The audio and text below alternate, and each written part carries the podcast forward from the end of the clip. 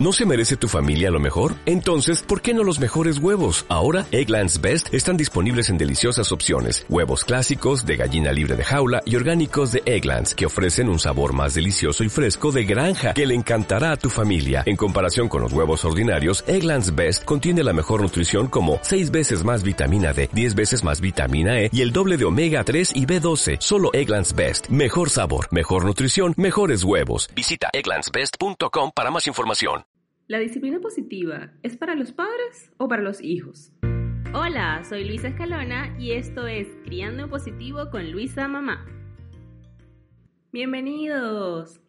El tema de hoy surge porque muchas veces cuando hablamos de crianza y disciplina, generalmente los padres lo asocian con obediencia, a que mi hijo haga lo que yo le pida, a que me haga caso.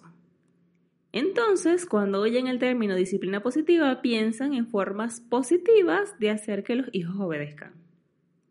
Y aunque la disciplina positiva puede verse como un conjunto de herramientas para la crianza de tus hijos, si damos un paso atrás y vemos el panorama completo, nos damos cuenta de que es mucho más que eso. Podemos tener todas las herramientas a la mano, dominarlas a la perfección, pero si no entendemos realmente de qué va, por mucho que apliquemos herramientas, las conductas inapropiadas van a seguir apareciendo una y otra vez. Seguramente te estarás preguntando, ajá, ¿y entonces de qué va? Va de la forma como nos relacionamos con los demás. Allí está el meollo del asunto. La disciplina positiva no se trata de hacer que el otro me obedezca, sino de invitarle con mi actitud a que colabore porque ha entendido que es necesario. ¿Es adecuado o es correcto? Entonces, aunque el título te haga pensar otra cosa, la disciplina positiva es principalmente para los padres. Es para que busquemos maneras respetuosas de relacionarnos con nuestros hijos, de balancear con nuestra propia receta amabilidad y firmeza. Así nuestros hijos sientan un deseo interno de mantener la armonía en el ambiente donde nos desenvolvemos, que principalmente va a ser el hogar. La doctora María Montessori lo decía, cuando la actividad es voluntaria, libertad, el niño se interesa por ella, motivación, y mantiene el orden, disciplina. Es decir, es algo que viene de adentro, pero para que se dé el ambiente, o sea, en este caso las relaciones en la familia, debe estar preparado. Así el niño experimenta libertad, poder de decisión y se siente motivado a través del aliento. Es allí cuando el niño, por su propia voluntad, cumple las reglas, sigue las convenciones sociales, se apega a la rutina, es decir, se comporta adecuadamente. Y noten que no estoy diciendo que nos obedece a nosotros. No, no, no. Obedece su deseo interno, natural, de mantener la armonía en la familia. Todo esto está estrechamente relacionado con la edad del niño. No podemos esperar lo mismo de un niño de dos años que uno de cinco. Cada uno está en una etapa madurativa diferente y responderá diferente ante las mismas situaciones. Entonces, nosotros somos los que tenemos que ajustar esas expectativas que tenemos sobre ellos. La psicología adelariana, sobre la cual se basa la disciplina positiva, señala que todo ser humano nace con la necesidad de sentir que pertenece e importa.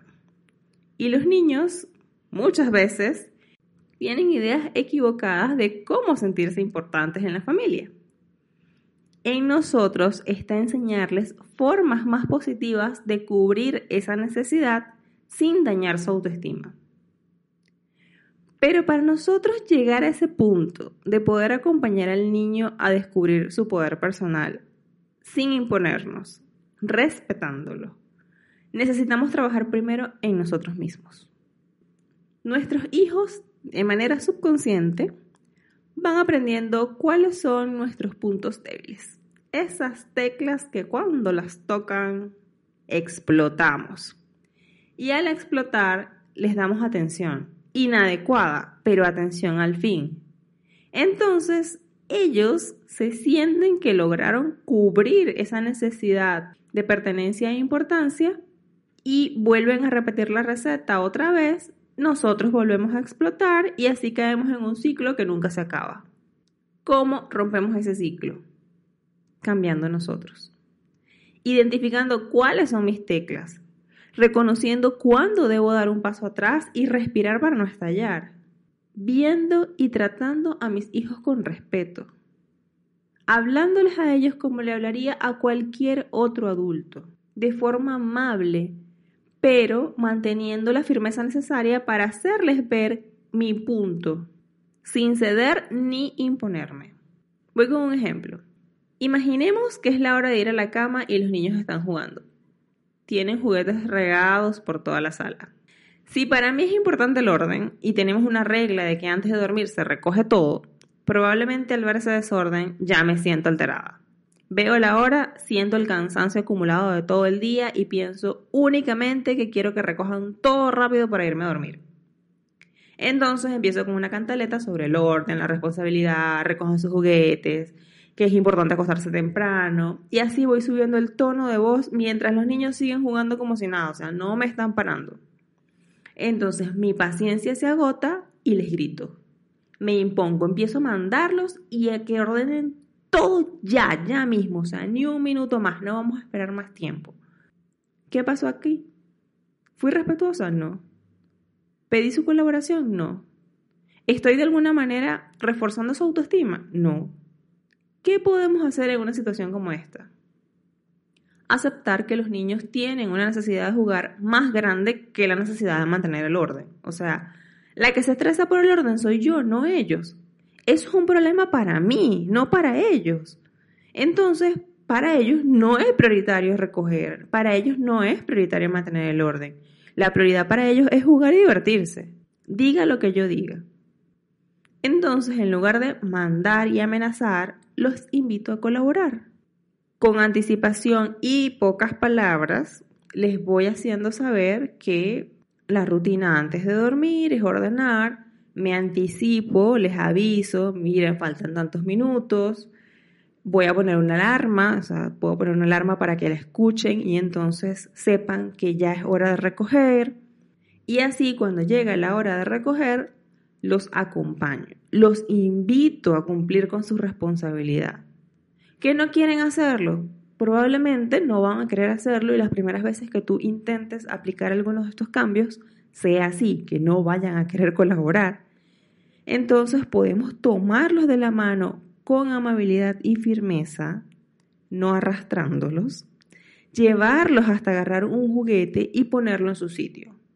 Sin estar con cantaletas y repitiendo a cada rato, es que ya yo te dije, es que esta es la hora de dormir, que hay que recoger los juguetes. No, podemos ser amables y firmes al mismo tiempo y sin estar diciéndoles a cada rato las cosas, porque eso de estar repitiendo es irrespetuoso para el niño. Es como que le estamos diciendo, yo sé que tú no me entiendes.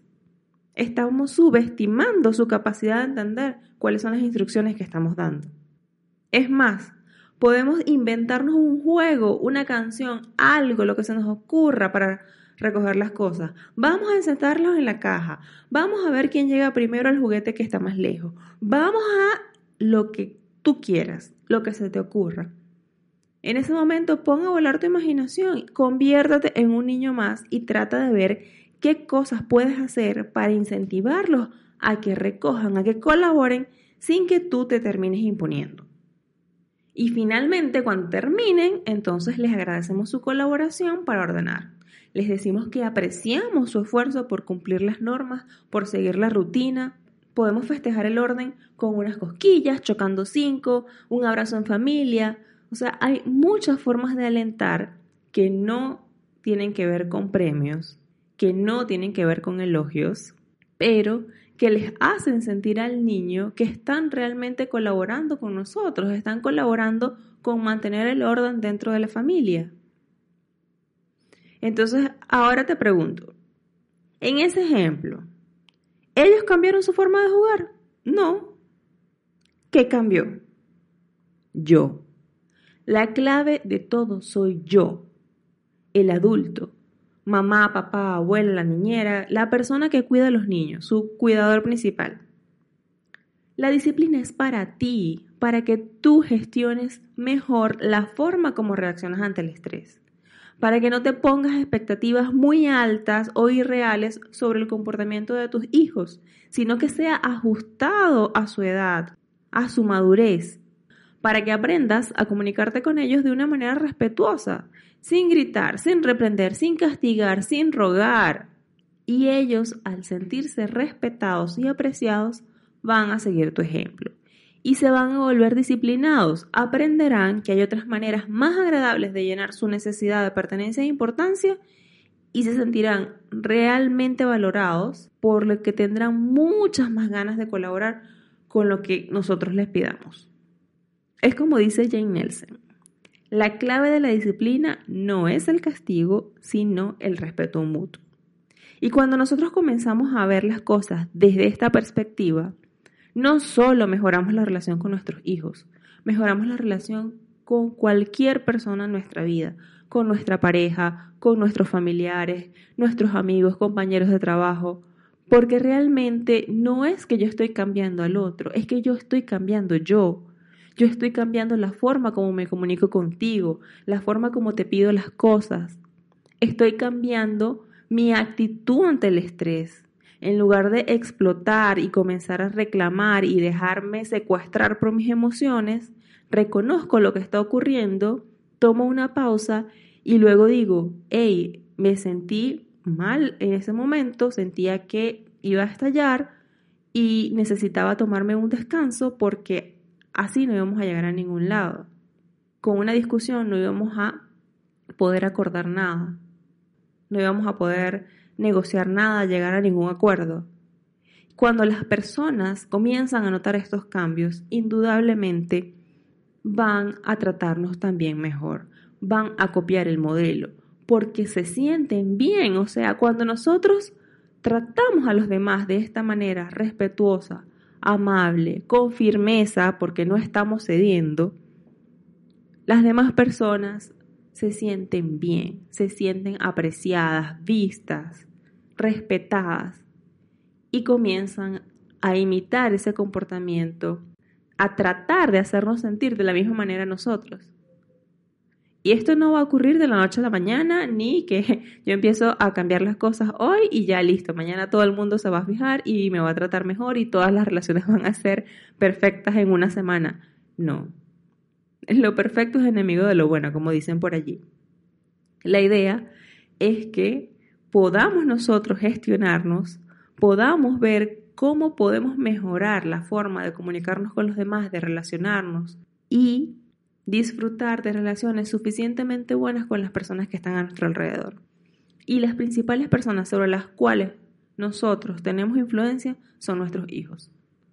Las primeras personas que van a ver el modelo, que van a tratar de copiarlo son nuestros hijos. Así que recuerda, la disciplina no es para ellos, la disciplina es para ti. El cambio comienza en ti. Si te gustó este episodio, deja un comentario, compártelo con tus amigos y visita luisamamá.com barra DP, las iniciales de disciplina positiva, para consultar información sobre los cursos, talleres y acompañamientos que ofrezco como facilitadora certificada. Visita mi canal de YouTube Luisa Mamá y sígueme en Instagram arroba soy Luisa y arroba criando impositivo para que no te pierdas de ninguna publicación. Chao, hasta la próxima.